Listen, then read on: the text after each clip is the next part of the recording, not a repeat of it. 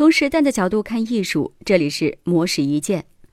众所周知，高跟鞋是许多爱美女性的标配，因为这种鞋子呢，不但能够增加身体的高度，还能让身材变得挺拔窈窕，显得魅力十足。但是呢，高跟鞋在发明之初，最狂热的拥簇者并非女性，而是一位身居高位的男性，他就是法国国王路易十四。路易十四从小就拥有着姣好的容颜，即使是到了青少年时期，依然保持着高颜值。但是美中不足的是，路易十四的身高长到一米五四之后就停滞不前，这对于处女座的他来说显然是不能接受的。于是，路易十四就发现了增高神器——高跟鞋。据说，高跟鞋最早的用途啊，是路易十四为了防止宫女夜里偷跑出宫，便将他们的鞋跟加高，导致行动不便。并且在踩踏地板时会发出声音，结果这款鞋子却让路易十四自己也爱不释手。在他不同阶段的肖像画中，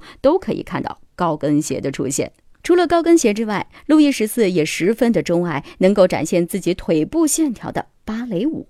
他从十五岁到三十二岁期间，一共出演了二十六部大型芭蕾舞剧，并且因为在夜芭蕾舞剧中饰演希腊太阳神阿波罗。而被冠以“太阳王”的称号。此外，路易十四还创办了世界上第一所皇家芭蕾舞学校，聘请卢利、莫里埃等艺术大师专门负责芭蕾舞的创作和演出，确立了芭蕾的五个基本脚位、十二个手位和一些舞步，奠定了芭蕾动作的体系。但是，对于美的狂热追求，并没有让路易十四变成一个荒淫无道的帝王。在他执政的七十二年时间里，法国成为当时欧洲最强大的国家和文化中心，法语则是整个欧洲外交和上流社会的通用语言，而他自己也是世界史上执政最长久的君主之一。以上内容由模式意见整理，希望能对您有所启发。模式意见每晚九点准时更新。